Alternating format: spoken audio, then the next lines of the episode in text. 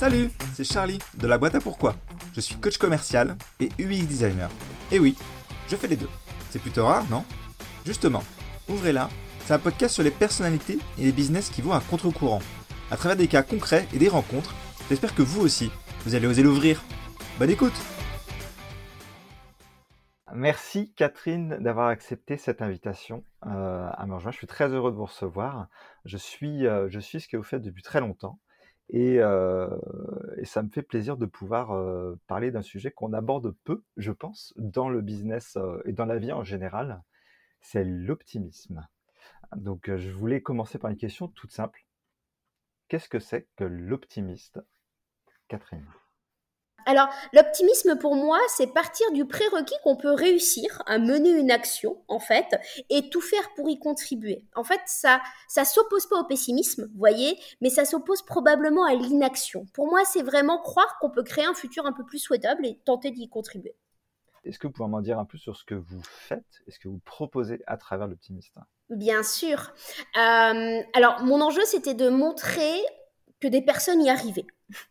très clairement, un peu ce que vous allez faire dans votre podcast finalement, hein. euh, c'était de mettre en avant à la fois des outils pour regagner confiance et d'une, mais aussi des parcours inspirants, des personnes de gens qui ont osé mm. s'engager parce que j'étais persuadée pendant des années qu'on que l'actualité en fait ne montrait que le pire de la société en fait. Vous mm. voyez, on n'avait pas ce goût de l'action en France. Parler d'optimisme limite c'était indécent. Mm. Vous voyez, un peu même parler d'entrepreneuriat. Euh, c'est pas euh, voilà autant parler entrepreneuriat ça va mais parler par exemple de quelqu'un qui monte une asso ou des choses comme ça souvent en France on avait ce côté mais attends ça va pas marcher.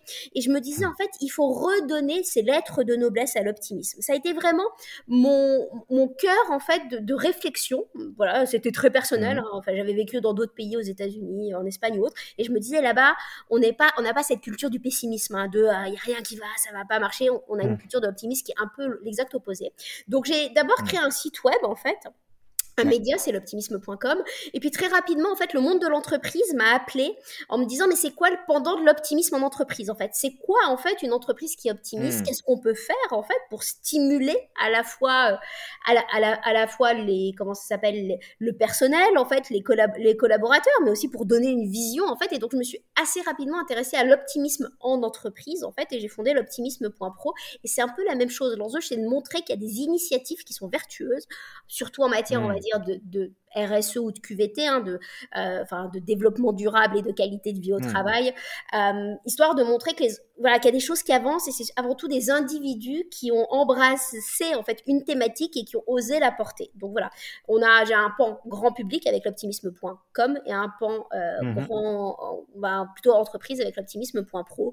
Là-dedans, moi en plus je suis auteur, donc effectivement j'écris un, un, bouquin best-seller sur le sujet, donc ça s'appelle mmh. Oser l'optimisme hein, entre autres, et j'en ai d'autres. Et euh, et, en parallèle, on donne aussi des formations, en fait, surtout euh, bah, un peu sur les enjeux donc, que, je, vous ai partagés avant. Donc c'est un, un, projet complexe. c'est un projet complexe, mais c'est un projet, euh, c'est un beau projet. Je veux dire, il y a, il y aurait, il y aurait pire à, à porter au monde. ah ouais, mais quand même, moi, quand, quand, j'ai commencé, on m'a tous, mes copains m'ont dit, mais qu'est-ce que qu'est-ce qu'elle nous fait? En plus, moi, je viens du domaine du développement durable, donc euh, un domaine un peu plus lié à l'éco-anxiété. Je suis diplômée, euh, voilà, dans, dans, dans, dans, ce domaine. Et euh, mes copains, ils se sont dit, mais pète un plomb. en fait. Pourquoi elle va parler d'optimisme alors qu'elle connaît tous les enjeux bah, en fait, auxquels on fait face? Alors maintenant, en plus, je connais les enjeux de l'entrepreneuriat. Hein, je, je, hmm. sais à quoi on fait face. Mais hmm. euh, effectivement, pour moi, c'était euh, si on veut que les choses changent, en fait, il y a un pari à faire, c'est celui de l'optimisme en se disant qu'on peut changer les choses. Mais vraiment, au démarrage, tout le monde m'a regardé avec des grands yeux en se disant, mais elle veut parler d'optimisme en France? C'est trop peu de hmm. pays. Justement, ça m'apporte pour le coup à, une de mes questions, c'est euh, à quel point vous suivez votre instinct dans, quand vous entendez justement les gens qui vous disent mais Catherine, euh, t'as pété un plomb. à quel point vous suivez quand même le cap malgré ces retours et malgré aussi ce que vous saviez déjà? Ouais. J'ai mis deux ans en fait entre l'idée et l'exécution de l'idée. Deux ans de. Mhm. En fait, moi, j'étais persuadée, clairement, j'étais persuadée qu'un grand média allait monter un des sites, enfin, vous voyez, de l'actu positive, ce qui commence à faire aujourd'hui. Et on est six ans après. Hein. Euh, j'étais mhm. persuadée que d'autres le feraient. J'avais aucune compétence hein, dans le domaine médiatique. Je veux dire, autant je peux vous expliquer euh, les grands enjeux climatiques, autant. Alors ça, c'était pas du tout ma compétence. Euh, comment j'ai fait face? L'avantage, c'est que j'avais déjà bossé dans le domaine du développement durable et à l'époque où je m'étais lancée, hein, c'était euh, bah, toute jeune diplômée, hein, euh, tout le monde m'avait dit, ma pauvre Catherine, le développement durable, tout le monde s'en fout, c'est pas un sujet. Et j'avais quand même eu cette intuition en me disant, bah pour moi c'est du bon sens. Hein. C'est pas que j'étais écolo dans l'âme, c'était juste que voilà, j'avais l'impression qu'il fallait prendre l'entreprise dans son périmètre, en fait, vous savez, euh, dans ses interactions avec euh, le vivant, avec les salariés, avec l'économie. C'était du pur bon sens, en fait. Et comme j'avais mmh. déjà un peu fait fi de ce que les autres avaient pensé à cette époque, puis après, j'avais un peu baragouiné mmh. dans tout ce qui était euh, digital et autres. Et là, pareil, on m'avait dit non, enfin, c'est pas, c'est pas des sujets. Finalement, quand on m'a dit que l'optimisme, c'était pas un sujet, bah, j'étais un peu rodée à l'affaire. je me suis dit, ok, on verra, bien. Mais il a fallu quand même deux ans pour m'auto-convaincre, surtout que j'avais les capacités de me lancer dans ce domaine-là parce que je n'avais aucune, aucune clé, sinon probablement une grande débrouillardise. Donc en fait, la, la, mission et le, le pourquoi étaient clairs. Ce qui pêchait ou qui semblait pêcher, c'était l'exécution et le comment. Ouais, alors en fait, ce qui me, j'avais pas peur de d'apprendre à travailler sur des nouveaux outils. C'est-à-dire que j'avais, mmh. euh, euh, j'ai pas peur d'apprendre à euh, utiliser des, des, outils pour créer des sites internet, pour créer des visuels, pour voilà, j'avais pas peur de l'outil. J'avais plutôt peur de moi face à, bah, notamment à des sujets qui vous est cher, hein, l'acte de vente par exemple. Je suis la pire commerciale au mmh. monde. j'ai vraiment, hein, je, je, je, préfère le dire, hein, c'est, je suis la pire commerciale au monde. Hein. j'avais peur aussi de pas savoir gérer une entreprise. Moi, j'ai un grand, un grand sujet avec la liberté, quelque chose dans, mes valeurs, j'ai la liberté. Alors tout d'un coup, me contraindre à avoir une boîte, euh, c'était presque inimaginable. J'ai de la dyslexie avec les chiffres. Alors, euh, enfin voilà, donc euh, des chiffres, ça s'en mêle très, très très très vite. Et comme j'avais, comme je viens pas du tout d'une famille d'entrepreneurs, comme à l'époque j'avais un copain qui avait monté une boîte. Hein, Aujourd'hui, euh, mm. on a l'impression que tout le monde monte des boîtes, mais euh, il y a, six ans, j'en mm. avais un copain. Bah, j'avais très peu d'exemples. Vous savez, j'ai pas des voilà, j'ai des parents qui ont fait des carrières linéaires dans des dans des entreprises, donc j'avais aucun mm. aucun repère sur ma capacité à être entrepreneuse. Euh, L'administratif, j'ai de la phobie administrative, donc j'avais, je m'étais alors déjà première chose, je m'étais peut-être pas rendu compte de tout ce que ça allait me demander. Par contre, mm. heureusement, parce que peut-être que je l'aurais pas fait, et surtout, je me suis rendu compte en le faisant que ben il y a des outils qui arrivent, euh, que finalement, ben, un expert comptable il est capable de vous aider, et mm. que ben, même ce qu'on déteste faire, on peut le surpasser quand on a une cause. Donc euh, voilà, j'avais moins peur de l'outillage que de ma personnalité face à l'entrepreneuriat. Parce que moi, j'ai toujours dit, si quelqu'un m'avait payé pour faire ce que je faisais, mais je le faisais euh, les yeux fermés avec beaucoup moins de stress, en fait. Vous voyez, hmm. j'ai une boîte malgré moi. En fait, c'est parce que j'avais un projet qui avait besoin hmm. d'un cadre. Mais c'est pas normalement ce qu'on, ce que la plupart de, de guides entre guillemets, euh, je pense notamment à l'ikigai qui, qui nous invite à, à trouver ce que ce qu'on a envie, ce qu'on, peut faire, ce qu'on peut apporter, ce qui peut nous rémunérer, c'est, c'est ce que vous avez trouvé en fait à travers cette mission de, de l'optimiste. Donc, euh, on pourrait se dire c'est simple puisqu'on a trouvé ça. Je pense que j'ai eu de la chance. Euh, je pense que j'ai eu de la chance parce que finalement, ma mission six ans après, elle n'a pas bougé d'un chouïa. En fait, c'est toujours la notion de partage. Mm. Alors, j'ai partagé en radio, j'ai partagé sur des sites web, j'ai partagé dans des livres. Vous voyez, je partage dans un podcast. Ça n'a pas mm. changé, en fait. Vous voyez, ma mission n'a pas changé. Donc, je pense que c'est une chance. Parce que, pareil, l'ikigai, il y a six ans, j'ai envie de vous dire, on n'en parlait pas des masses. pareil, il faut, le dire. Et par contre, j'avais, vous, vous m'avez posé la première question, c'était cette notion d'intuition, en fait. Et ben, j'avais déjà cette intuition euh, que fallait le faire, en fait. Vous savez, à un moment donné, je, je me disais, OK, je suis intéressante dans euh, la RSE, dans le développement durable, je connaissais bien le sujet, machin. Mais je me disais que d'autres allaient aller plus loin en fait. Et je me suis rendu compte aussi dans mon parcours que j'avais une capacité, c'était celle à déblayer des terrains en fait. Et une fois que des professionnels arrivent sur le sujet, sont meilleurs que moi, ben finalement ma mission elle s'arrête et je passe à un autre déblayage de terrain d'un sujet que j'adore en fait. Donc euh, l'optimisme, ça a un peu Hmm. été ça. C'est que bah, une fois que j'ai fini de déblayer le développement durable dans ce que je pouvais faire au mieux pour moi, euh, et ben d'autres s'en étaient emparés, ils allaient le faire mieux que moi. Donc je suis passée sur l'optimisme qui me paraissait un sujet fondamental et le, bah, le corollaire en fait du développement durable ou de la, ou de la QVT. De mon point de vue, c'est assez rigolo que, que vous dites euh, ils, ils vont faire mieux que moi. J'ai l'impression que vous faites le plus dur du boulot. Pour moi, d'enfoncer des portes aussi fermées que celles de l'optimisme au travail ou, ou dans la vie au quotidien, parce que je suis totalement d'accord avec le fait que les, les news, c'est extrêmement anxiogène et, et on a bien besoin d'un peu d'optimisme. Euh, je me dis, c'est dur d'éveiller, euh, même moi personnellement, ça m'arrive de me dire, mais est-ce que mon cerveau est capable, est-ce qu'il est constitué de façon qu'il peut arriver à euh, apprendre et à garder cet optimisme et, à, Ah oui. et à garder ce cap en fait c'est- hyper intéressant comme questionnement. Moi, c'est vrai qu'en fait, euh, je- en fait, il y y y a le fait de bien se connaître. Moi, je me connais bien. Je sais que globalement, j'adore faire Hmm. 80% d'un projet, vous savez, et les 20% derniers qui rendent le projet incroyable, Hmm. je vais pas le faire. Vous voyez, ça va moins m'intéresser parce que j'adore déblayer, mais la notion de perfection et d'expertise, elle m'intéresse pas assez parce que j'ai un cerveau qui, voyez, euh, qui part un peu en, en ce qu'on appelle en arborescence. Mais voyez, par exemple, je vais, je vais, je, je vais m'intéresser au Hmm. développement durable. À un moment donné, je me suis dit, mais en fait, pourquoi, la, la question, c'est pas tant le développement durable, c'est pourquoi est-ce qu'on surconsomme. Voyez, je vais m'intéresser à l'optimisme. La question, c'est pas tant l'optimisme, c'est notre système éducationnel. Vous voyez, éducatif. Euh, donc en fait, pour moi, les sujets, ils sont Hmm. très intriqués les uns avec les autres. Donc en fait, je vais naturellement m'intéresser à un sujet et ça va y avoir plein de connexions avec d'autres sujets que je vais aller déblayer. Hein. Je vais aller voir euh, le poids de l'algorithme qui va nous proposer certaines informations. Je vais aller voir, vous voyez, tout un tas de sujets qui sont complètement connexes.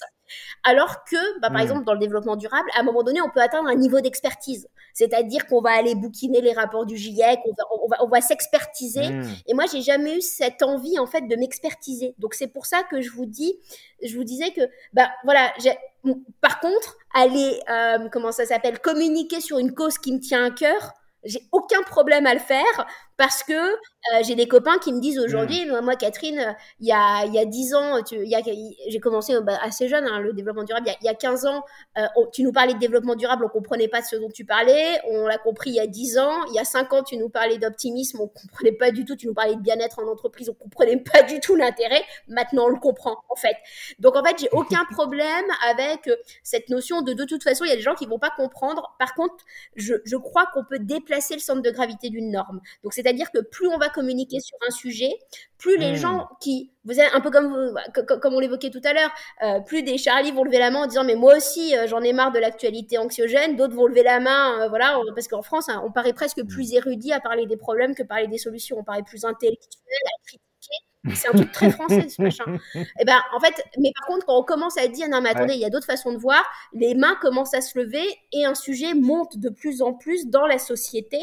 Et euh, mais il faut toujours des enfin des, entre guillemets des précurseurs. Moi, je, ce, ce, rôle me va, me va tout à fait parce que j'ai okay. aucun problème à ce que des gens me disent non mais je suis pas du tout d'accord avec toi. Et c'est vrai, hein, je veux pas faire un, une nation d'optimistes. Hein. Il faut aussi des pessimistes. Moi, mes copains sont des collapsologues, mmh. ils sont persuadés que le monde va s'effondrer en 2030. Euh, c'est parce qu'ils sont là aussi qu'il y a des états mmh. d'alerte et qu'il y a des choses qui bougent. Mais en fait, mon, mon enjeu c'est toujours la nuance. Mmh. Et par contre, j'ai aucun problème à porter des causes quand même tiennent à cœur. D'accord. Est-ce que ce que je comprends aussi, c'est que on vous écoutait pas trop euh, 15 ans avant que vous parliez de RSE et potentiellement 5 à 10 ans avant l'optimisme. Donc le pro la prochaine info, le prochain sujet que vous attaquez, il faut absolument qu'on vous suive parce que on va louper le train sinon. Faut pas, faut pas qu'on attende 10 ans ou 5 ans pour ouais, arrêter je. Je, sais pas parce que je me voilà, j'ai eu trois fois alors parce que j'ai eu un autre sujet entre deux, mais il y a trois fois j'ai plutôt eu du coup peut-être de l'intuition, vous voyez, de l'instinct, en fait, mais pour moi, c'était, c'était de la logique. C'est ça qui est rigolo, c'est que pour moi, c'était des visions purement logiques, en fait. Une fois peut-être, trois fois euh... Ouais, je sais pas, je sais pas. Là, j'ai, j'ai des grands sujets, je sais pas quels, quels, quels, lesquels vont, vont être. Je crois beaucoup dans la, dans la compréhension des biais cognitifs, mmh. par exemple, de, mmh. de, de, de, qu'il faut que tout le monde connaisse les biais cognitifs pour qu'on comprenne nos erreurs de jugement. Je crois beaucoup aussi aux, aux écolieux, aux lieux de vie partagés. Mmh. Euh, et beaucoup aussi à l'éducation en fait. Mais euh, je sais pas sur, je, voilà, je sais pas quelle sera mon, ma prochaine thématique, mais ça fait partie des sujets qui sont connexes en fait, vous voyez, pour hmm. moi, à la fois à l'optimisme, à la fois à la QVT et à la fois à la RSE. Oui, tout est, tout est lié de toute façon. Euh, c'est Bien sûr. C'est comme si on enveloppait euh, tout ça d'optimisme pour, euh, pour arriver à, un meilleur résultat. Parce que si on y, quelque part, si on n'y croit pas, ça ne se fait pas. Exactement. Et en fait, pour moi, l'optimisme, c'est faire le constat d'une réalité parfois pas terrible, hein, hmm. pour se dire, OK, on part de là et on va l'améliorer. Vous hmm. savez, c'est la fameuse route gaming, etc., etc., en se disant, on part parfois de vachement loin. Hmm. C'est OK de le regarder. Faut pas être c'est pas je vais regarder le verre à moitié plein c'est je vais je vais regarder comment je vais pouvoir l'améliorer en fait et comment je vais remplir le verre in Du coup, euh, vous avez dit euh, que euh, il y a parfois des gens qui sont complètement à contre-courant de ce que, ce que vous exposez et, et, de l'idée d'optimisme. Je peux aussi l'entendre, hein, de toute façon, avec ce qu'on voit et ce qu'on nous sert, ça doit être difficile de, de garder le cap. comment vous, vous vous positionnez par rapport à, à la vie des autres, justement? Quelle importance ça a pour vous? Moi, je suis très OK avec le fait que des gens, par exemple, soient des cyniques de nature. Mmh. J'ai quelques copains, c'est des grands cyniques de nature, mais je trouve qu'ils s'épanouissent dans leur cynisme et que ça les rend pas malheureux. Vous voyez mmh. Ce qui me pose problème, c'est à partir du moment où ça déteint sur les autres. Vous savez, par exemple, j'ai des, j'ai des, voilà, j'ai des lecteurs qui viennent me dire, bah, euh, tu vois, Catherine, euh, moi, je vis avec un mec ou une nana euh, qui voit tout, tout, à, voilà, tout tout, le pire de la société, j'ai du mal à m'en sortir, etc., euh, etc. Donc j'ai plutôt un problème avec le fait que ça déteigne hmm. en fait, que et qu'il n'y ait qu'une pensée unique sur tous les sujets en fait. Hmm. Et euh, bah, comme on l'évoquait en France, il y a à peu près 75% d'actualité négative et c'est vrai qu'en fait on va pas nier quand il y a des guerres, quand il y a des voilà, hmm. quand il y a des pandémies, etc. Ça serait complètement con de ma part de dire à tout le monde non mais vous en faites pas, soyez optimistes, machin. Ça n'existe pas. Après voilà, ça, là, je pense qu'elle crête, ça existe bien, etc. Mais en fait, l'enjeu, c'est de se dire, OK, moi, où est-ce que ça m'impacte? Qu'est-ce que je peux faire pour un conflit, par exemple, qui est au bout du monde? Catherine, elle peut pas faire grand-chose, faut être très clair. Par contre, moi, sur quoi je vais pouvoir agir qui va finalement me donner confiance et optimisme? Parce que on ne peut pas être optimiste si on n'agit pas, en fait. Hmm. De nature, euh, soit, alors on peut faire preuve de résilience, on peut faire preuve euh, d'abattement, mais pour moi, l'optimisme, en fait, c'est quelque chose de très vertueux. C'est-à-dire que je vais agir sur des sujets sur lesquels je peux agir et je vais peut-être parfois espérer que d'autres vont aller agir sur des sujets sur lesquels eux-mêmes peuvent agir. Euh, mais effectivement, la vie des, la vie des, par exemple, quelqu'un de très cynique, si ça lui va bien, tout va bien. Par contre, quand il essaie de démoraliser tout le monde autour pour qu'il n'y ait plus que son point de vue, là, ça me pose problème. Hmm. Vous voyez Donc, mon enjeu, c'est un peu de rééquilibrer en disant, bah oui, il y a des choses qui vont pas bien, mais globalement, dans le monde, il y a quand même plus d'actes de, de, générosité que de mecs qui coupent la jambe de la femme, de leur femme dans le Larzac ou de la femme qui met le chat au micro-ondes. Ça, c'est des actus qui sont passés sur des grands médias, hein. hmm. euh, qui met le chat au micro-ondes parce que son mec l'a trompé. Vous voyez Donc, voilà, il y a quand même. Et, l'enjeu, c'est un peu de reproportionner, en fait, tout ça. Oui. Ce, dont on a, euh, semble-t-il, énormément besoin. J'ai l'impression de voir ça sur les, sur les réseaux sociaux. On veut nous, nous vendre du tout blanc, tout noir parce que c'est plus digeste. Euh, et on oublie la nuance parce que la nuance, c'est complexe et ça prend du temps. Exactement. Et puis, euh, et puis tout le monde veut avoir un avis sur tout aujourd'hui, vous voyez? Et hmm. finalement, euh, regardez, hein, enfin, même dans un conflit familial, on te demande mais positionne-toi, en fait, tu voyez, hmm. comme s'il fallait se positionner sur tout. Mais enfin, pour moi, le plus grand acte d'humilité, en fait, et peut-être d'intelligence, c'est te dire mais je pense qu'il me manque des paramètres pour juger, pour hmm, évaluer. dès que quelqu'un, dès quelqu'un m'assène une vérité, je lui dis ah ben c'est c'est curieux comment tu arrives à avoir tous les paramètres. Moi, il m'en manque. Est-ce que tu peux m'expliquer? Généralement, les gens, la vérité, ils vous la scènent un peu moins euh, la fois d'après. Parce que euh, voilà, c'est et, c'est vrai qu'en plus, les réseaux sociaux exacerbent ça. Hein. et, d'ailleurs, par exemple, c'est très marqué euh, dans le développement durable. Hein. Quand vous publiez quelque chose sur le sujet, derrière, ça va être bande de grands crétins. Il faut, il faut brûler tous les champs, machin. Et dans, et dans l'autre sens, c'est les mecs. De toute façon, il n'y a pas de problème. Et vous savez, enfin et, c'est les commentaires qui tombent sur le dessus euh, des piles parce que maintenant on peut liker les commentaires. Vous savez quand, quand on poste un post sur les réseaux sociaux, sur sur le haut de la pile tombent ceux qui sont le plus hmm. likés. Donc généralement c'est les plus agressifs dans un sens ou dans l'autre. et du coup on est vraiment dans une société presque de la binairisation. Et puis on se dit mais attends mais moi enfin moi pour le coup euh, je, ça fait des années que je gravite dans bah, dans la QVT ou dans le développement durable. Autant vous dire que je suis incapable d'asséner une quelconque vérité. Parce que plus je me rends compte que je sais, c'est le fameux effet de Dunning-Kruger. Vous savez, euh, on a une sorte de courbe, on a l'impression de tout savoir. Vous savez, ça s'appelle, je crois que, je sais plus comment ça s'appelle, mais c'est un nom, la courbe de Dunning-Kruger. Je crois que c'est, c'est la, c'est, le pic de la bêtise. Et après, il y a la vallée de l'ignorance. Alors, je sais plus comment ça s'appelle, parce que plus, quand on passe euh, en compétence sur un sujet, tout d'un coup, on se rend compte qu'on avait oublié bah, justement tout ce qui était multifactoriel, les, autres, les hmm. autres facteurs à prendre en compte. Donc, pour moi, le plus grand acte presque d'intelligence, euh, c'est de faire preuve d'humilité face au sujet, en fait. Donc, c'est pour ça que l'optimisme, moi, je ne vais pas faire une injonction à l'optimisme. Comment on reste positif face à justement, euh, bah, clairement, l'algorithme des réseaux sociaux qui vont promouvoir la négativité? Perso, j'ai deux téléphones et mes deux téléphones, je les fais, je fais travailler mes algorithmes. C'est-à-dire qu'un téléphone, je l'ai conditionné à voir ce qui va bien. Vous savez, j'ai suivi sur Insta, sur LinkedIn, sur Instagram des personnalités que je trouve inspirantes. J'ai choisi hmm. des gens bah, qui, voilà, qui, organisent, qui réalisent des podcasts comme le vôtre, etc., etc. Vous voyez. Et hmm. mon autre téléphone, je le laisse tourner de façon complètement aléatoire. Euh, je suis euh, des groupes sur euh, Telegram comme je suis des groupes sur les médias traditionnels. Sincèrement, quand vous prenez les deux téléphones, vous les mettez devant vous, on voit pas le même monde. C'est-à-dire que le même individu, donc Catherine, voit deux réalités complètement différentes. Et je pense hmm. que c'est ça, moi, qui m'a permis de prendre du recul en me disant, bah, déjà, je comprends mieux l'autre. Pourquoi est-ce que quelqu'un voit tout en noir? Bah, C'est parce que hmm. plus il va consommer bah, d'actualité négative, plus on va lui envoyer ça, parce que le but, bah, disons-le, hein, des médias, c'est de faire rester sur le sujet, euh, mm. voilà, de, de, vous proposer ce que vous avez envie de voir, ce qui paraît demeurant noble au, démarrage. Sauf que plus vous allez euh, cliquer sur des sur des sujets, plus ça va, plus on va vous proposer ce type de sujet, moins vous allez voir une autre réalité. Mais le fait de faire ce test avec ces deux téléphones, mais c'est tellement marquant, vous vous dites, mais la réalité, elle est subjective. J'ai un petit prisme, c'est celui de Catherine, euh, euh, et, et, ce n'est pas euh, l'omniscience. Comment je reste positive au quotidien? C'est tout simplement parce que, pour le coup, je vais rencontrer ceux qui agissent. Et quand je vais hmm. voir une entrepreneuse qui agit, quand je vais voir, je sais pas, un thérapeute qui agit, quand je vais voir, voilà, des gens qui croient sincèrement dans leur voilà, un, paysan, enfin, peu, peu, importe, des gens qui croient sincèrement dans leurs actions, eh ben, ça va me donner foi en l'humanité. On parlait de, ces, de, ces, deux téléphones et, de ces, ces, deux personnalités, oui, euh, qui peuvent exister euh, et coexister. Est-ce qu'on est au courant que ces deux personnes existent? Est-ce qu'on laisse la place à ces deux personnes? Je pense qu'on n'est pas au courant, justement. En fait, on a, on a hmm. toujours du mal à se mettre à la place de l'autre, en fait. Hmm. Mais l'autre, en fait, quand il est. Euh, quand, c'est la même chose sur tous les débats qu'on peut avoir, hein, des débats euh, scientifiques, politiques ou autres. Euh, ceux qui ne connaissent pas ont toujours un avis très tranché.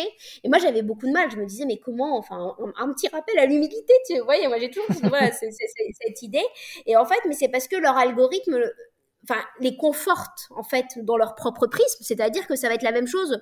Par exemple, je sais pas, même en politique, hein, vous votez à droite, on va vous proposer des articles parce que vous allez hmm. consommer des médias qui vont vous proposer ça et, et, des articles qui vont vous cautionner dans votre croyance et vous votez à gauche, bah, vous allez consulter les articles d'autres médias qui vont vous conforter dans votre finalement dans votre croyance. Et il y a, et il y a très peu aujourd'hui de, euh, de lieux où ça va demander un effort. Vous savez, d'aller d'aller chercher la hmm. contradiction, en fait, ça va demander hmm. un effort. Moi, l'avantage, c'est que certes, je suis optimiste, je viens du domaine du développement durable et je suis entourée de plein de psy, de philosophes euh, et euh, de responsables RH, euh, QVT et autres qui me dépeignent un quotidien franchement pas facile en fait. Donc en fait, je peux pas me déconnecter d'une réalité.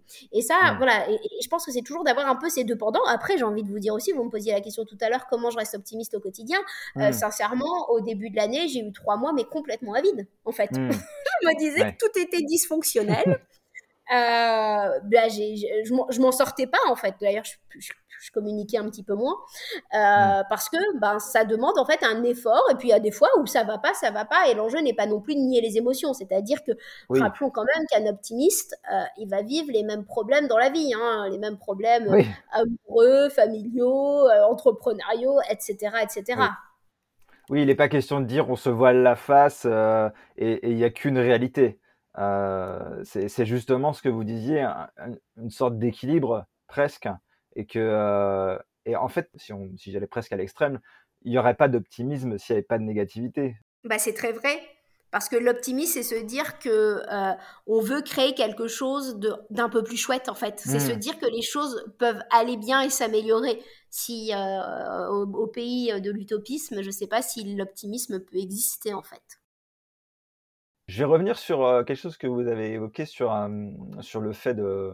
On a du mal à se mettre à la place des autres, parce que c'est un sujet qui me concerne un peu avec l'expérience utilisateur, notamment lors de, lors de tests où, justement le but c'est de, se mettre le plus possible dans les chaussures de l'autre euh, et de se rendre compte de réalités dont on peut pas, on ne peut pas physiquement euh, et psychologiquement avoir conscience. Euh, est-ce que c'est quelque chose que vous, vous suivez avec, avec l'optimisme Parce que je, je me rappelle d'un post d'une souris Insta récemment où vous avez parlé de l'avantage que ça avait pour vous d'être en direct avec les salariés, employés et entrepreneurs. où justement, j'ai l'impression que vous vous mettez un peu dans leurs bottes.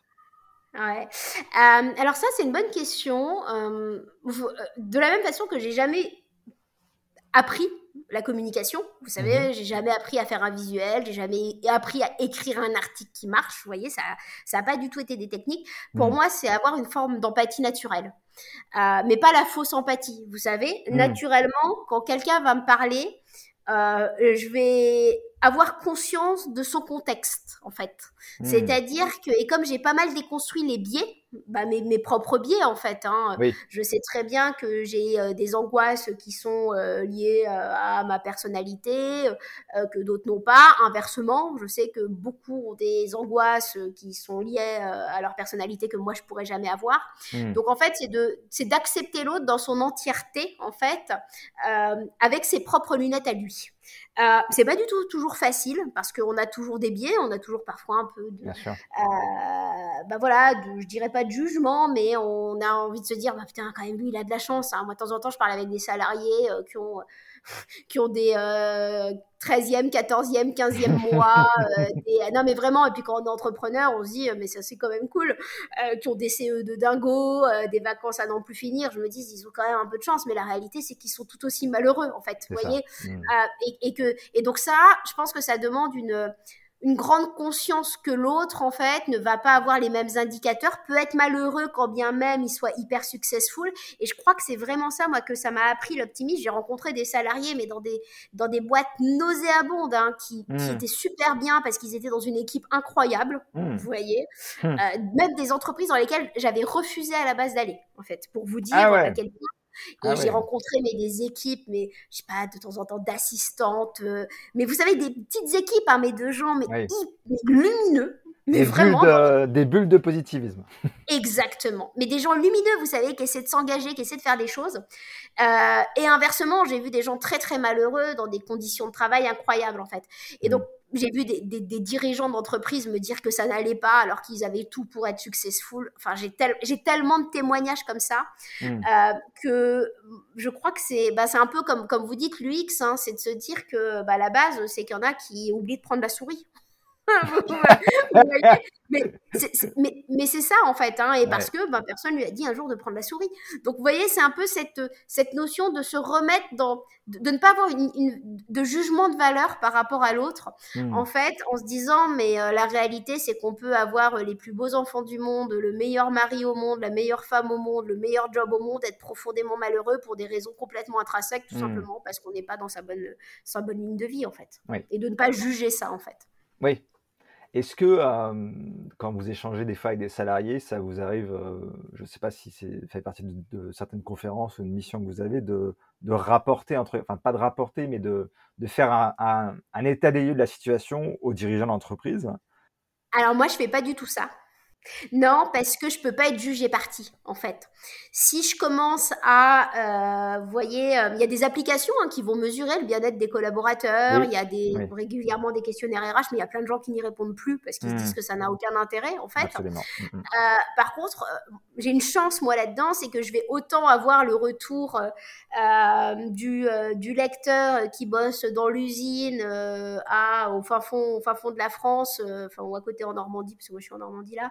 Euh, mhm. Autant que je vais parler avec le RH, autant que je vais parler avec euh, le dirigeant, en fait, vous voyez. Mhm. Mais je vais accueillir leurs témoignages exactement de la même façon, parce qu'ils sont tous dans des rôles différents, en fait.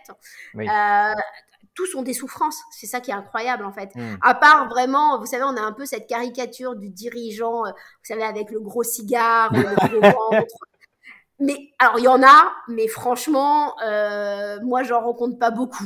Faut, faut quand même être clair. Alors bon, probablement parce que c'est pas mon public, mais Oui, euh, la réalité c'est que beaucoup de, ne serait-ce que de DG, de RH sont en souffrance en fait aujourd'hui. Ouais. Parce que la souffrance, elle est, euh, euh, oui, ça peut marcher dans son job, mais on peut souffrir parce qu'on est enfermé, pour, enfin pour mille raisons en fait. Oui, et puis l'effet boule de neige, il, il existe aussi. hein. Un dirigeant qui souffre, euh, il aura du mal sûr. nécessairement à, à- à respecter à- et être à l'écoute des employés. Mais je me pose la question, euh, c'est toujours dans, dans- dans cette idée de, du UX design, parce que la démarche, normalement, c'est euh, typiquement, on, on interviewe le client idéal et, et on est censé aussi euh, rapporter les frustrations euh, aux commanditaires du projet. euh, Ouais. et des fois de leur ouvrir les yeux sur une réalité dans une- dont ils n'avaient pas du tout conscience. Et là, je me Oui. pose la question, est-ce que c'est pas dommage? Bah alors c'est pas, euh, en fait c'est pas que c'est, c'est pas dommage, c'est que c'est, en fait c'est pas moi qui le fais, mais il y en a qui le font en fait. Ouais. Euh, c'est pas voilà moi, moi c'est pas mon rôle parce que je, en fait si, si on veut commencer à interviewer tous les salariés d'une entreprise en fait Hmm. bah déjà faut créer une culture de la confiance faut que les gens aient envie Oui, de oui. dire que ça va faut que euh, j'avais interrogé justement j'avais interrogé les salariés sur les limites en fait du questionnement en matière de qualité de vie au travail ou de bien-être en entreprise Euh, et on me disait bah moi euh, je sais qu'on est trop petit si jamais je dis que ça va pas vu que on te demande euh, globalement le périmètre on va savoir identifier qui c'est donc je dis que ça va bien des salariés qui m'ont dit bah nous les questions elles étaient tournées de telle façon euh, est-ce que vous avez des jolis locaux? Oui j'ai des jolis locaux mais je m'en tape des locaux moi en fait vous voyez? Et donc, et il y a, vous savez, dans, dans cette notion de UX, par exemple, dans l'interrogation des salariés, bah, c'est bien au-delà du simple questionnaire qu'on va envoyer. Est-ce que le salarié il va avoir envie de répondre, en fait, ou est-ce que sûr. ça fait déjà 15 ans qu'on lui pose la question et que, que Bien derrière, il met son petit, son petit papier dans la boîte à idées que personne ne prend, en fait, vous voyez? donc en fait, l'UX, c'est vraiment le périmètre global. Et moi, je fais des conférences en entreprise, donc je plante des graines, en fait, pour, pour Oui. expliquer aux salariés qui en a besoin. Je fais des conférences sur l'optimisme, sur la qualité de vie au travail, euh, pour montrer que c'est un enjeu qui est commun, qui est co-créé, qui est partagé. Après, je vais pas accompagner l'entreprise, sinon, enfin, sinon je monte euh, un, un- ça s'appelle, un service de consultant. Oui, ne ça n'a plus rien à voir. Moi, mon enjeu, c'est vraiment la curiosité, c'est de montrer ce qui peut se faire pour donner aux autres un peu l'envie de faire aussi. Hein. Parce qu'il faut pas se mentir, hein, je veux dire, quand votre concurrent commence à mettre en place des actions euh, qui recrutent les éléments que vous voudriez vous recruter, Hmm. bah, tout d'un coup, on va, on va s'y mettre. Les raisons sont pas les bonnes. hein. Mais vous Oui. savez, il y a un peu euh, c'est toujours la même chose de déplacer le centre de gravité de la norme. Là, la norme, il est euh, plus je fais la gueule dans l'entreprise, plus euh, soi-disant euh, je suis intelligent globalement. hein. Euh, mais euh, Ah ouais. enfin, sourire, ça grille pas des neurones en fait. Donc voilà, ça- ça- mon enjeu, c'est un peu de voilà de réexpliquer, euh, de réexpliquer tout ça en fait, euh, Mm. et pas et pas de mesurer des outils de mesure. Il y en a plein, euh, voilà, qui sont utilisés. euh, et euh, mais derrière, c'est toujours la même chose en fait, hein, et c'est toujours la limite. hein. c'est quand on est outil de mesure et qu'après on accompagne.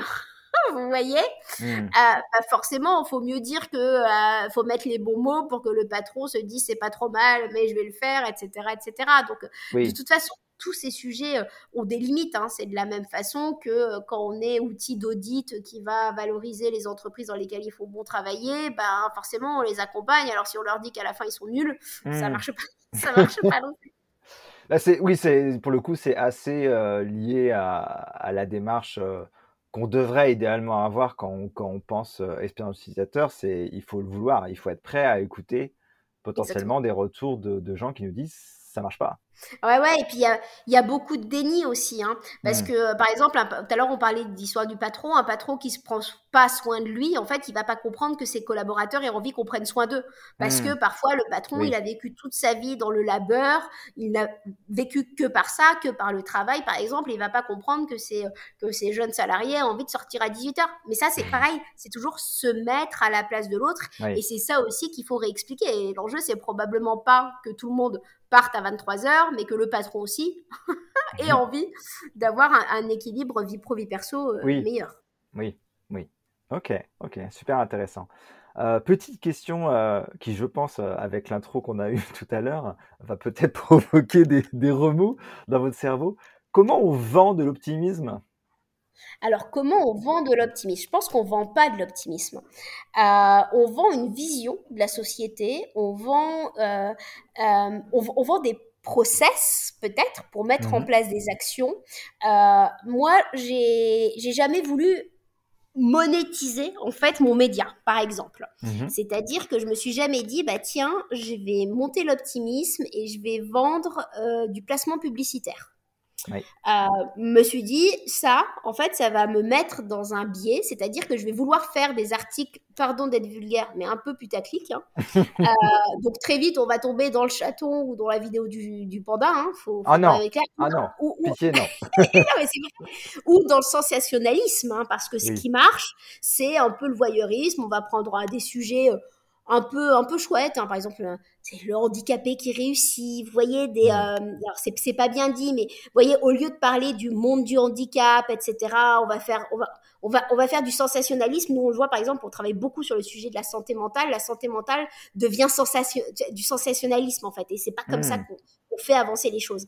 Et donc, je me suis toujours refusée parce que je me suis dit que si je monétisais mon site en faisant de la pub, j'allais avoir envie que les gens restent sur mon site et je sais très bien comment ça marche. Hein. Avec des petits biais cognitifs, on fait rester les gens sur un site et je voulais surtout pas me risquer à ça. Donc, c'est pour ça que je suis très rapidement, en fait, partie sur le volet de la formation, en fait, en me disant, autant on peut pas... Euh, Autant on peut pas, euh, je, veux pas vendre de l'optimisme euh, parce que pour moi l'optimisme c'est pour tout le monde, c'est inclusif en fait et je voulais surtout pas euh, faire un, site qui soit payant ou des choses comme ça. Mmh. par contre, ben comment est-ce qu'on met en place une pratique, une démarche dans l'entreprise, une, une, démarche de qualité de vie au travail par exemple? Ça, je suis tellement outillée que ben, pour moi, c'est comme ça qu'en fait, j'ai financé mon business, avec les conférences aussi. Ça a été deux leviers de financement de business, euh, parce que c'est très difficile de monétiser, c'est comme le bonheur en fait, c'est très hmm. difficile de monétiser le bonheur. Hein. Hmm. C'est, euh, je trouve ça presque indécent en fait. C'est comme ça que j'ai fait la paix. Et puis en parallèle, j'ai monté une petite boutique de goodies positifs en fait, en me disant bah voilà. Et, comme en plus je suis pas, je, je supporte pas d'inciter à la surconsommation. C'est compliqué. du coup, je dis aux gens, bah, de toute façon, vous devez régulièrement faire des cadeaux, utiliser notre boutique plutôt qu'une autre. voilà. ça, finance le média. Par contre, je vais pas m'amuser à faire de la pub à outrance euh, sans, arrêt. Et c'est vrai que bah, pour moi, enfin, voilà, votre sujet euh, de l'acte de vente est quelque chose d'hyper complexe en fait. Mmh. Oui, oui. Euh, mais ce que, ce que je vois en fait, c'est que vous dites, et je suis d'accord, hein, on ne vend pas de l'optimisme, euh, mais vous arrivez à, en tout cas, à le propager. Et c'est ça que je vois moi, c'est que hum, derrière, ça vend, c'est-à-dire que ça rapporte euh, l'argent et c'est important quand même d'en avoir. Euh, mais c'est pas l'objectif principal. Ouais, mais alors, alors par contre, pour être très honnête, moi c'était pas du tout mon objectif principal parce que je suis la pire vendeuse au monde, hein, faut quand même être clair, mmh. euh, et qu'en plus pour moi c'est du bien commun, donc c'est un mmh. peu, voilà, c'est comme si un peu on me demandait de monétiser de l'air, hein, c'est à peu près la même chose. bientôt, bientôt, bientôt. Ah c'est certain. Mais par contre, j'ai très vite compris que si je n'avais pas d'argent qui rentrait, en fait, le projet me coûtait de plus en plus cher. En fait, c'est-à-dire que sur la première année, je pense que j'ai je crois, euh, enfin vraiment un, bon paquet de pognon qui est parti. Et pourtant, je suis, des je suis dégourdie, hein, donc euh, je fais beaucoup de trucs manuellement, mais tout simplement, comme on avait beaucoup de trafic, vous savez, euh, ça coûtait de plus en plus cher, les newsletters, les machins, ça, ça, prenait beaucoup d'ampleur. Et je me suis très vite dit qu'il fallait que j'ai des gens pour m'aider, en fait, et d'une. Et, et, donc ça, ça, bah, ça a un coût hein, d'avoir d'avoir des salariés. Et de deux, j'ai aussi très vite compris qu'en fait, s'il n'y avait pas de mécanique financière, le projet allait s'essouffler en fait. Euh, donc j'ai un peu fait la paix avec vendre quelque chose déjà. Euh, par contre, j'ai cherché qu'est-ce qui me dit. En fait, qu'est-ce qui était un juste équilibre? C'est-à-dire que moi, j'offrais quelque chose qui avait de la valeur à la personne, en fait, et qui ne soit pas que le média, en fait, qui ne soit pas que hmm. les médias. Donc, j'ai cherché à me dire, bah voilà, ça va lui apporter du bien-être, ça va lui apporter, euh, je sais pas, de la, de la mise en pratique dans ses équipes, de, enfin, vous voyez, ça va lui apporter quelque chose dont j'ai un savoir-faire qui, bah, pour le coup, qui a de la valeur, hmm. et euh, c'était un échange qui était, euh, qui, qui, qui, était équilibré. Hmm. Mais euh, ça, ça me demande encore aujourd'hui, je suis encore en peine de le faire. Hein. C'est-à-dire que je sais très bien comment je pourrais vendre plein de trucs. Donc, je sais comment le faire. Et le pire, c'est que pour le moment, j'ai pas sauté la barrière euh, éthique, je pense. Oui. Mais la bonne nouvelle, enfin la bonne nouvelle, c'est que vous n'êtes pas seul. Euh, j'ai discuté avec beaucoup d'entrepreneurs, euh, entrepreneuses qui, qui eux aussi ont énormément de mal à aligner valeur et ambition de leur business. Et quand je dis ambition, je dis pas ambition d'argent, je dis être capable d'embaucher pour partager ma passion avec d'autres gens, propager mes connaissances, des choses comme ça. ce qui sont pour moi des choses louables et, pour revenir un peu à ce que je disais de, tout à l'heure de, la notion de, vendre sans vendre, et c'est ça un peu l'idée, c'est que quand c'est fait pour, entre guillemets, les bonnes raisons, et dans un esprit d'équilibre et de justice, parce que je reprends vos mots, euh, je pense que ça passe mieux. Je pense que ça passe mieux pour tout le monde. Ouais, et, et, c'est vrai qu'en fait, moi, je me suis dit, en fait, avant de penser à l'acte de vente, en fait, je me suis dit, en fait, je vais proposer une valeur. C'est-à-dire qu'il y, hmm. y avait personne qui s'était positionné sur, euh, voyez, sur une valeur. Pour moi, l'optimisme, c'est une valeur. Et je me suis dit, en fait, je vais d'abord faire ce qui me tenait à cœur, en hmm. fait. Euh, et après, je vais réfléchir à comment monétiser. J'ai pas, j'ai pas fait l'un avec l'autre parce que je mets, pas parce que ben j'avais quitté un ancien job et que j'avais un petit peu de gras devant moi en fait. Hmm. Euh, ce qui m'a permis, de, ce qui m'a permis de mieux réfléchir probablement, d'avoir un petit peu de temps pour réfléchir.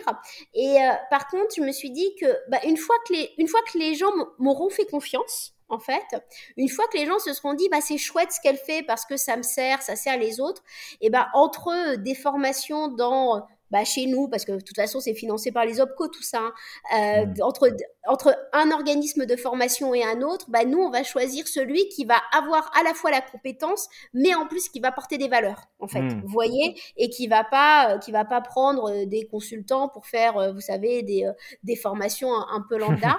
Donc c'est pour mmh. ça que, je, parce que c'est nous, hein, c'est en interne, on fait les formations parce que, on n'a pas trouvé à qui les déléguer de toute façon, parce que voilà, on a tellement d'infos de notre côté. Mais euh, vous voyez, on a, on, comment ça s'appelle? On, s'est dit que la confiance, ça, ça avait une valeur en fait. Hmm. Mais euh, ça me surprend pas quelque part. Vous, vous avez fait ce qu'on demande à, à, tous les entrepreneurs de faire, c'est-à-dire trouver votre valeur, trouver la valeur que vous apportez à vos clients, et après vous pourrez vendre. Sauf que cette démarche, vous l'avez fait très naturellement. Ouais, alors avec cette limite que vous savez souvent en vente, on dit c'est qui votre niche en fait? Et que moi, mon problème, c'est que le média, il s'adresse à 50% d'hommes, 50% de femmes, absolument répartis de façon homogène entre, allez, 25 et, euh, et 50 ans, globalement. Mhm. Et vous voyez, souvent on dit euh, faut s'adresser à une cible. C'est qui ta cible? Mhm. Mais moi, mon lecteur, c'est tout le monde. Et je voulais justement un média qui soit inclusif, en fait. Je voulais vraiment avoir un support qui, voilà, qui soit pas euh, le cadre bobo parisien et qui soit pas non plus vous voyez, je, je voulais pas de la caricature. Ce serait totalement antinomique avec, euh, avec le propos. Exactement, mais globalement, vous regardez les médias, ils s'adressent généralement euh, euh au, euh, au, CSP plus actif, machin, mmh, euh, ou à la ménagère de moins de 50 ans. Vous voyez, il y a, y a, des grands clichés, on sait très bien à qui on s'adresse.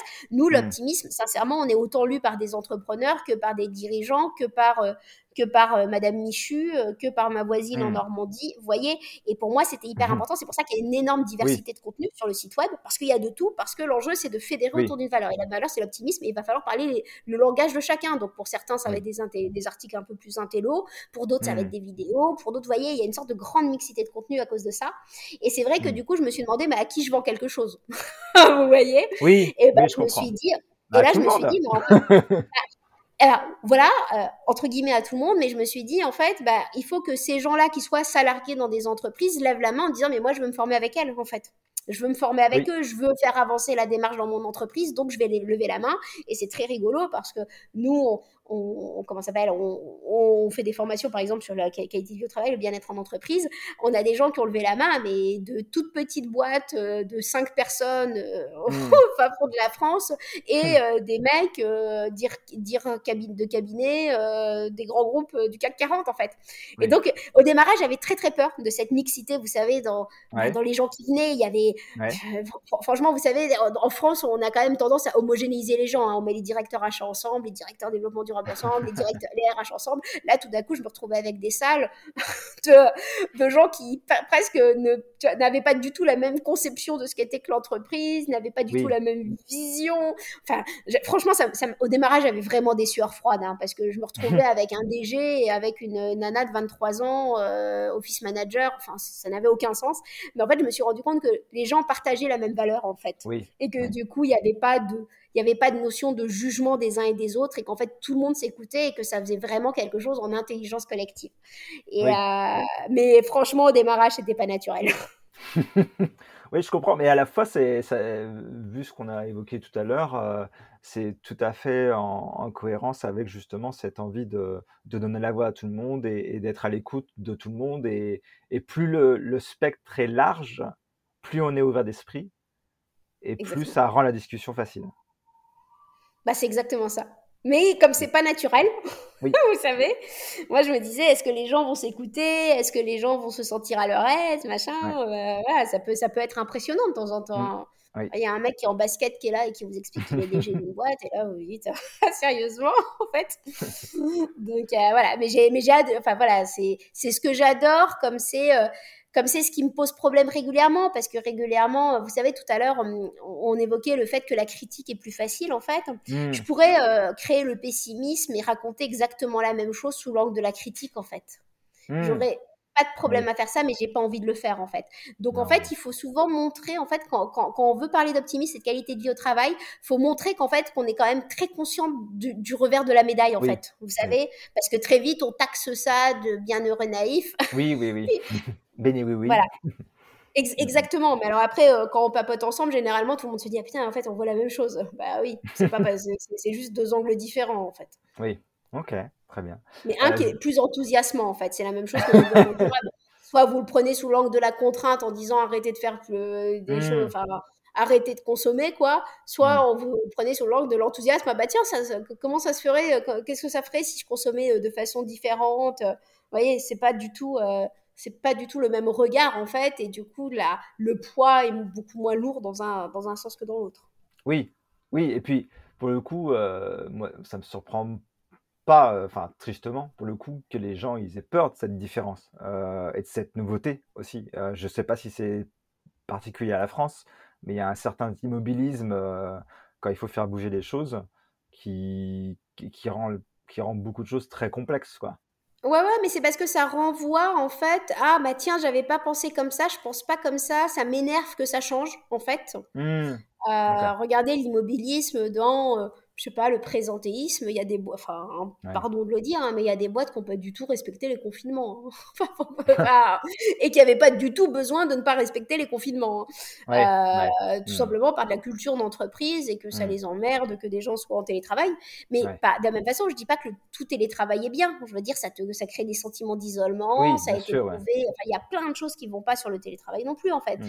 Mais la juste mesure est toujours dans, dans, dans, le, fameux, dans le fameux équilibre. Et c'est vrai que quand on propose de changer des choses, bah, attends, on a toujours fait comme ça, pourquoi est-ce qu'on changerait? C'est quelque chose de très classique en vrai, c'est euh, mmh. notre instinct de survie. Hein.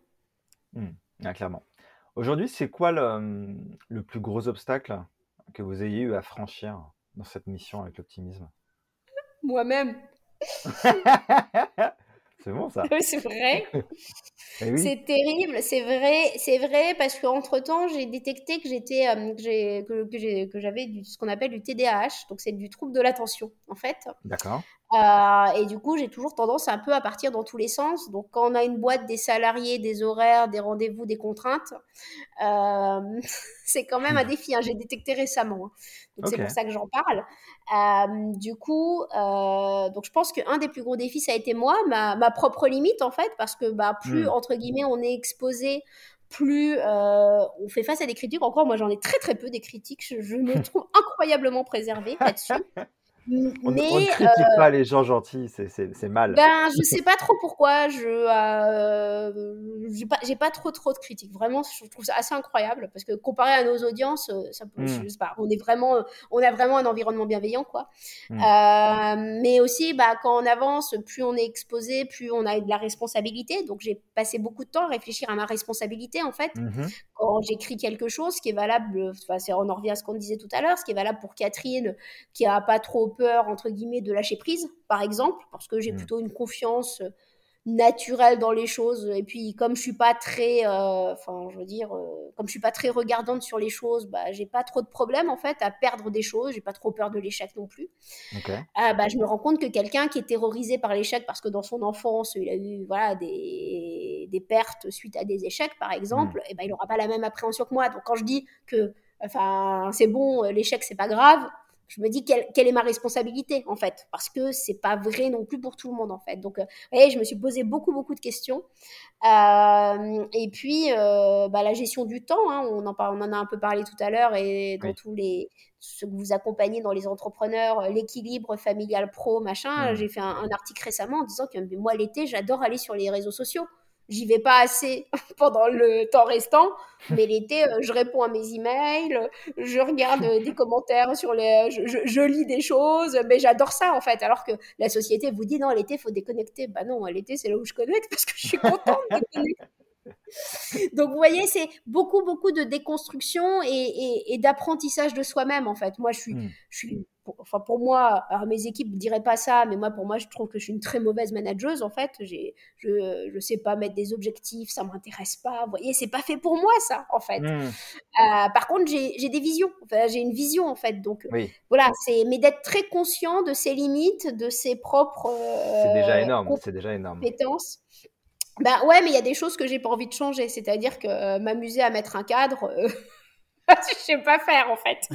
mais est-ce que c'est obligé autant j'en ai pris compte. Bah, en fait, bah, typiquement, hein, c'est hyper intéressant. Vous savez, on dit souvent que les salariés veulent de l'autonomie. Mmh. Bah, donner trop d'autonomie à des gens, parfois vous les mettez en zone d'angoisse. En fait, mmh. on veut de la transparence. Mettez de la transparence dans votre boîte en affichant les salaires de tout le monde, les résultats de la boîte, etc. Vous pouvez en stresser plein, en fait.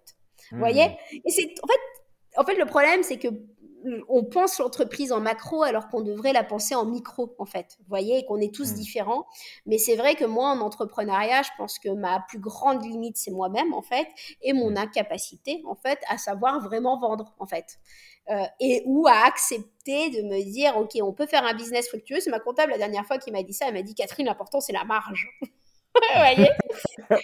Elle, m'a dit ça comme ça, mais elle a vachement raison, en fait. Et du coup, elle m'a dit, euh, et puis je lui disais, bah oui, mais le problème, c'est que la marge, ça va pas forcément avec l'équité. Pendant très longtemps, par exemple, mes conférences, je disais aux gens qui me payaient ce qu'ils voulaient, en fait. Ah, en oh. expliquant que les grands groupes étaient ce qui me permettait de faire des conférences dans les, dans les petites, euh, dans les associations en banlieue, par exemple. Vous voyez hmm. euh, en disant bah, vous me donnez ce que vous voulez me donner, jusqu'à ce qu'un jour j'ai une pote qui bosse dans un, dans un grand groupe qui me dise mais dis surtout pas ça, ça va te décrédibiliser oui, bah, Oui, oui. Et en plus, bah ils vont te donner 1500 en fait. Enfin voilà, ou 1500, alors qu'ils pourraient te donner 3000 ou peu, peu importe, vous voyez. Mmh, mmh, mmh. Et, euh, et, donc j'ai compris qu'en fait, ça, ça va se baser sur la notion de confiance, mais que c'était pas forcément très bien absorbé par mes interlocuteurs en fait. Et que c'est de la même façon qu'on donne euh, une robe euh, Zara noire ou une robe Sandro noire, ça va peut-être pas vous parler à vous, mais après t'as des. je connais ces marques, je connais. Voilà, bah, en fait, la notion de valeur qu'on va donner a priori va positionner la valeur, en fait. Hmm. Et, euh, et, pour moi, cette équité, je trouvais ça hyper intéressant, mais j'ai dû faire marche arrière parce que bah parce que on m'a dit bah, vaut mieux que tu affiches un prix et ça c'est mon agent qui m'a dit ça. Il m'a dit tu mmh. affiches un prix comme ça tu ne te crames pas au-dessous de ce prix. Mmh. tu vas pas m'en faire 7 euh, dans la semaine parce que ben je peux euh, il me disait si tu veux je te fais faire une conférence tous les jours tu vois. Et, il m'a dit mais là je vais te cramer en fait. Il m'a dit si tu veux continuer à faire des actions bénévoles bah, il faut faire moins en fait de conférences euh, que tu fais partout. Et surtout, à un moment donné, j'avais fini par faire des conférences dans des grandes banques qui me disaient qu'elles n'avaient pas de sous, en fait. Donc, euh, la, naïveté jusqu'à son, son, paroxysme. Et puis moi, comme j'adore ah faire ça, en plus, mais je me suis rendu compte que je me cramais et finalement que ce que j'avais pensé être équitaire, équitable, en fait, ne l'était hmm. pas parce que, bah, du hmm. coup, ben, faute de temps, j'avais ben j'étais obligée de dire non à des petites associations parce que j'avais euh, des boîtes qui me payaient des en fait. Donc c'est mmh. c'est toujours intéressant de réfléchir à c'est quoi ma cause. Ma cause c'est d'avoir des supports euh, médias qui, qui tiennent, c'est de fait de continuer à partager ce que j'ai envie de partager, donc d'avoir du temps. Donc il faut un modèle financier qui, qui marche, mais qui soit pas sale en fait. Oui, et c'est ce que j'allais dire, c'est euh, pour que ça pour que ça marche et que ça dure. il faut, il faut, enfin, dire, il faut penser vente, il faut penser marge. Malheureusement, le, comptable a raison euh, parce que c'est aussi et pour que ça dure et pour que ce soit durable, c'est-à-dire voilà, comme vous disiez, de pas vous user en faisant 40 conférences. Et c'est vrai pour tout le monde. Hein. Bah si moi je prends un client et que je fais mon coaching et que je facture à, d'une bêtise, 5 euros de l'heure, je vais pas, je vais pas pouvoir en faire beaucoup ou je vais devoir en faire énormément pour payer un salaire cohérent et je, je finirai rincé et ça aura un impact négatif sur ce que j'offre. Donc la valeur sera diluée, ce, ce, sera, ce sera, ce sera pas bon. Exactement, mais moi j'ai mis du temps en fait à expérimenter ça en fait. Vous voyez, il a mmh. fallu, euh, il a fallu que se, donner une valeur. Je pense que c'est très très difficile aussi en fait. Euh, j'ai toujours trouvé ça hyper compliqué, surtout quand pour moi ça me paraît facile. C'est-à-dire que faire une conférence, je suis en telle zone de confort. Mais la dernière fois, j'ai quelqu'un qui m'a dit, j'ai trouvé ça hyper juste. Il me disait, mais regarde ce tableau de Picasso, tu sais, qu'il a fait en one line, en direct, en fait, qu'on a vendu 15 millions. Est-ce que tu crois que c'est 5 minutes, 5 minutes de création qui vaut 15 millions en fait? Bah non, mmh, c'est tout le temps où il a trimé à améliorer son art en fait. Et ce qui fait que ça mmh. vaut 15 millions. Et c'est comme ça un peu que je me suis dit, et puis voilà, pour ceux qui nous écoutent, en fait, ce que vous avez fait, qui vous paraît facile aujourd'hui, ça a de la valeur de tout l'apprentissage que vous avez eu derrière, en fait. Et j'aimais bien cette métaphore du là, de, euh, ça, permet de se réconcilier.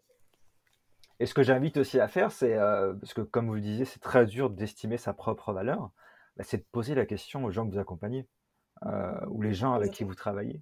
C'est eux qui estiment la valeur et qui disent combien ça vaut, combien ils estiment que ça vaut. Euh, et des fois, beaucoup plus que ce que vous pensez. Parce que, bah, comme on le disait tout à l'heure, chaque personne est différente, chaque point de vue est différente, et ce qui nous paraît simple, facile et pas cher peut l'être énormément pour quelqu'un d'autre. Exactement. Et c'est vrai que moi, je me suis un peu réconciliée avec ça aussi à partir du moment où j'ai eu des, un, énorme benchmark. Par exemple, je fais beaucoup de conférences Oser l'optimisme en entreprise, qui est une conférence très classique en fait, que voilà, euh, bah, que j'ai améliorée forcément sur les cinq dernières années, mais voilà, dont, la thématique reste la même.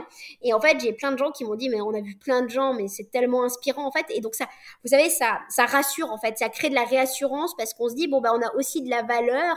Enfin, dans, le grand spectre, en fait, bah, finalement, enfin, pour vous, par exemple, des autres coachs, etc., etc., c'est aussi le regard que l'autre va avoir sur le fait que, euh, voilà, que, que c'est compliqué. Mais par exemple, je suis, donc, je suis auteur, j'ai écrit trois bouquins. Hmm. Euh, sincèrement, je commence à en parler euh, presque à partir du moment où j'ai 100 commentaires positifs hein, sur, sur, les réseaux sociaux. Ah ouais. ah ben ouais, j'en parlais récemment avec un copain qui, qui, enfin, des copains qui sortent des bouquins qui sont aussi des best-sellers, qui, me dit, qui commence, vous savez, à faire un, un trois semaines avant, euh, dans trois semaines, J-3, machin. Moi, oui, je oui, suis oui, complètement flippée euh, du jour J en me disant mais est-ce que les gens vont l'aimer ou vont pas l'aimer? Et je commence à, à, communiquer vraiment dessus.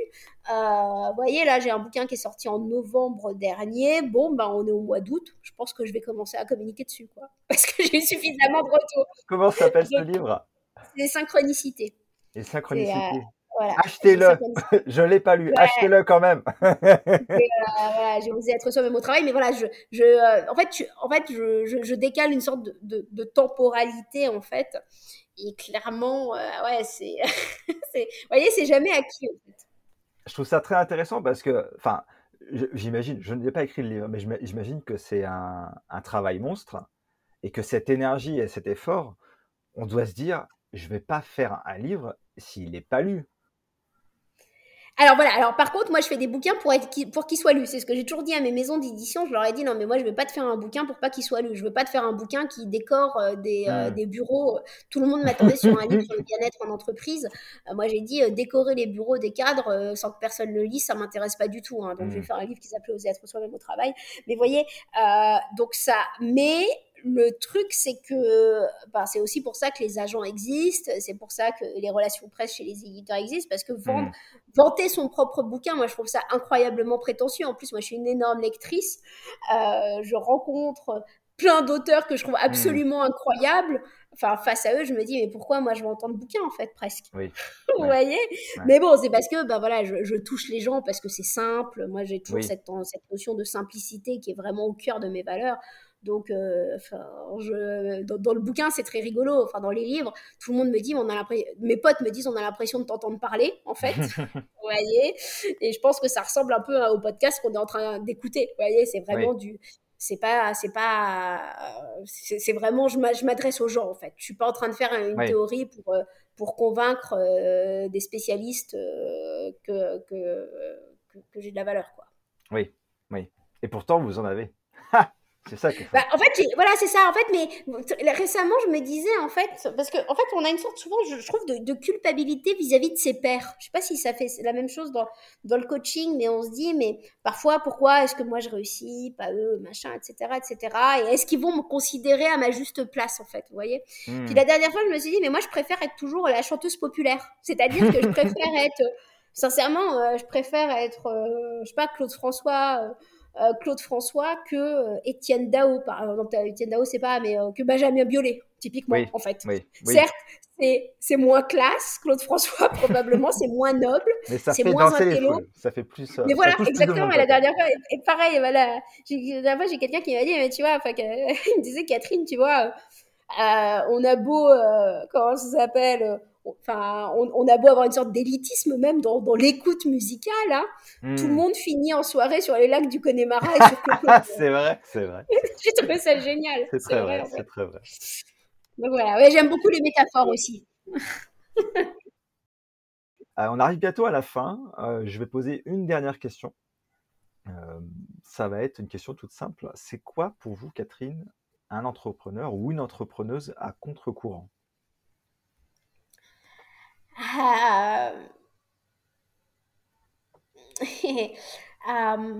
est-ce que je peux donner mon exemple de là où je me sens le plus à contre-courant? Bien sûr. Bien sûr. Euh, la première chose, ça serait peut-être dans la communication. C'est-à-dire que je, je vois beaucoup d'entrepreneurs, en fait, communiquer sur soit deux choses, leur, leurs énormes succès, leur levée de fonds, leur mmh. équipe incroyable, leur équipe formidable, machin. Euh, moi, sincèrement, on en parlait la dernière fois avec mon équipe, mais on se voit tellement pas se mettre en scène pour dire qu'on est les meilleurs. vous voyez Juste par simple humilité, en se disant euh, bon, c'est plutôt cool chez nous, faut, faut quand même le dire, mais il y a tellement d'imperfections que, vous voyez, j'ai pas ce, ce, ce, goût de euh, je vais communiquer autour, autour de mon comment ça s'appelle autour, autour de notre image en fait. Euh, euh, donc pour moi déjà, un entrepreneur à contre-courant, c'est peut-être celui qui n'est pas euh, dans tous les salons entrepreneuriaux. Hein. voilà, que je décline à chaque fois très très joyeusement quoi. parce que pour moi, là où je vais rencontrer le plus d'inspiration, par exemple, ça va être probablement auprès des artistes, c'est-à-dire auprès mhm. des artisans, voir des choses qui ne sont pas du monde entrepreneurial. Pour moi, ça m'aide énormément en fait déjà. Euh, et ne pas être à contre-courant. Être à contre-courant aussi, c'est que, alors ça va paraître hyper paradoxal, ce que je vais dire surtout dans, dans votre podcast. Je pense qu'aussi un entrepreneur à, contre-courant, c'est un entrepreneur qui ne cherche pas forcément l'hyper-croissance en fait, mais qui cherche la croissance douce. Nous, c'est ce, qu'on, ce dont on hmm. s'est rendu compte. À un moment donné, on a vraiment trop grandi en fait parce que bah on se rendait compte qu'on était capable d'organiser des grands forums, des grands salons, des machins. En fait, c'est vrai qu'en fait, quand, on a une valeur, c'est très facile en fait de, mmh créer des projets autour de, la, de cette valeur-là. Mmh euh, mais euh, on s'est rendu compte que ça nous amusait pas en fait. Mmh, Vous voyez, que ça nous prenait trop d'énergie, trop de stress. Alors on est allé dans un rythme, dans un rythme un peu plus lent en fait, un peu plus doux, en se disant, bah on veut plus de douceur en fait dans la boîte. Hein. On en a parlé avec les collaborateurs euh, et on veut peut-être faire moins mais mieux. Euh, ça veut dire gagner moins, mais gagner mieux. Ça veut dire on se voir moins, mais mieux. vous voyez mmh, mmh, mmh, Et on a beaucoup réfléchi à cette notion de c'est quoi, c'est quoi la croissance d'une entreprise en fait, dans laquelle nous on a envie de vivre en fait. Alors nous c'est moi et mes collaborateurs. Euh, et puis moi je me suis rendu compte que j'avais pas du tout envie d'être euh, la nana qui avait 27 investisseurs, qui qui a des devoirs rendre des bilans, vous voyez, des bilans trimestriels. Pas de licorne non, pas du tout. Non, alors vraiment, voilà, l'exact opposé, vous voyez. Et pourtant, moi, c'était ça, mais c'était ça qui nous mettait en joie. Et je me rappelle en, en 2019, une de mes, euh, Eva, une de mes collaboratrices, qui me dit euh, Comment tu vois la boîte, toi, euh, en 2020 Je me dis Heureusement que je lui ai pas répondu quelque chose, parce qu'en 2020, autant vous dire que ça a changé. Et je lui ai dit Écoute, moi, je sais pas trop, mais je veux que, enfin, j'espère enfin, je veux juste que ça soit dans la joie, en fait. Et finalement, mmh. c'est vrai que par exemple, les confinements, on les avait plutôt vécus dans la joie, en fait. Vous voyez? Mmh. euh, Et donc, voilà, c'est. Je ne sais pas si c'est ça, un entrepreneur à contre-courant, mais euh, c'est quelqu'un qui aussi tente peut-être de proposer une vision de la société qui soit. Qui soit euh, voilà, qui soit, qui soit différente. Je pense aussi que c'est un entrepreneur, c'est la simplicité. Hein. Je, trouve qu'il y a beaucoup, euh, beaucoup d'images, en fait. Euh, voilà, on veut se créer une image de marque, machin, etc. C'est mmh. probablement important, mais on peut, on peut aussi se la créer un, un, peu malgré soi, en fait. Moi, je suis sûre que, par exemple, sur moi, plein de gens projettent des choses. Euh, hmm. Puis tout le monde me dit, ah, c'est marrant, tu réponds, euh, t'es vachement simple, t'es vachement avenante. Bah ouais, pourquoi je le serais pas en fait? Je ne suis pas un démon. mais Et puis plein de gens ils me disent, ah c'est marrant, tu, tu, ressembles exactement à ce que tu fais, dis sur les réseaux. Bah oui. ouais. ça... Bah ouais, mais visiblement c'est pas le cas pour tout le monde parce que sinon on me ferait pas, on me ferait pas cette remarque. Donc ouais, donc je crois aussi à cette notion de simplicité. Je crois beaucoup beaucoup en la valeur simplicité. Moi, je viens d'une famille de voilà, de paysans normands. Enfin, c'est presque le bon sens paysan, en fait, et un peu la, la notion de convivialité, etc. etc. Et moi, c'est quelque chose que je veux qui, qui ressorte à la fois sur les médias, à la fois dans les conférences que je peux donner, à la fois dans les formations, en fait, vraiment cette notion de... Hmm. C'est simplicité, en fait, on peut... En fait, presque, la simplicité, c'est... Enfin, pour moi, c'est une forme à la fois d'intelligence, mais... Euh, en fait, on, on, peut passer des messages en fait intelligents avec simplicité en fait, et c'est pas la peine d'essayer de de, parler avec, euh, enfin, vous savez, un, langage incompréhensible du grand public. En fait. bien sûr. C'est dur de, d'être, euh, de faire simple. C'est dur. Ouais, ouais, et c'est surtout, euh, et en plus, plus on avance sur un sujet, plus il se complexifie dans notre tête, en fait. C'est un peu, j'en mmh, mmh, parlais mmh, tout à l'heure, hein, plus, plus on se dit, mais attends, moi, ce que je pensais là, c'est, je peux le remettre en question parce que j'avais pas vu ça, ça, ça et ça. Et c'est vrai que du coup, euh, bah, continue avec cette humilité en se disant, mais euh, il y a cinq ans, mm. j'avais l'impression que je disais des trucs, mais je suis plus d'accord avec moi-même. Mais c'est parce que j'ai mm. évolué en fait. Bien sûr, bien sûr. Donc, euh, mais ça, probablement d'avoir cette forme euh, voilà, de, de, simplicité en se disant, on est tous en parcours et rassurez-vous, il y a personne, il y, a, personne qui fait parfait et, et on essaie juste tous de faire au mieux, quoi. C'est ça, c'est ça. Super, c'était super intéressant. J'ai adoré cette conversation. Eh ben merci, merci pour l'invitation et, euh, et, je vais écouter les prochains podcasts parce que moi pour la vente, j'ai quand même un peu besoin de conseils. je, pense que je pense que en fait si on s'écoute un peu euh, et, qu'on met un minimum de je dirais pas structure parce que c'est un, un, peu un gros mot mais euh, en tout cas de base je dirais ça fluidifie beaucoup les choses euh, mais il faut que ce soit simple. Pareil, il faut que ce soit simple. Si on sait ce qu'on veut et où on va, où on veut aller, en fait, ça, ça va assez facilement. Euh, et on se rend compte mm. qu'il y a des choses qui vont pas, euh, la marge, par exemple, au hasard, ou autre chose, ou autre chose. Euh, mais c'est là, et c'est là pour le coup toute la clé aussi d'avoir quelqu'un qui regarde de l'extérieur. Euh, quelle que soit de cette personne, euh, qui va dire, bah, en fait, euh, tu peux pas faire ça, ça marche pas, ça marche pas. donc, je, je partagerai bien sûr le, profil de, Catherine dans les liens de, de ce podcast. je mettrai le lien sur le livre quand il sera disponible. Et n'oubliez pas, ce que Catherine dit aujourd'hui sera valable dans 10 ans. Donc, ne loupez pas le train. prenez déjà le train en marche. Écoutez et suivez Catherine. Euh, sur ses réseaux sociaux et je mettrai les liens dans, dans la fin de l'épisode. Merci. Ça me gêne parce que ça fait très prétentieux comme clôture. Hein. Non. ça fait très très prétentieux. Moi j'en suis convaincu. Moi j'en suis convaincu. Sinon je vous aurais pas invité. ça vous a plu? Alors abonnez-vous à ce podcast pour la suite. À votre tour, propagez la différence en donnant 5 étoiles à cet épisode et en rédigeant un avis sur votre plateforme d'écoute préférée. À la prochaine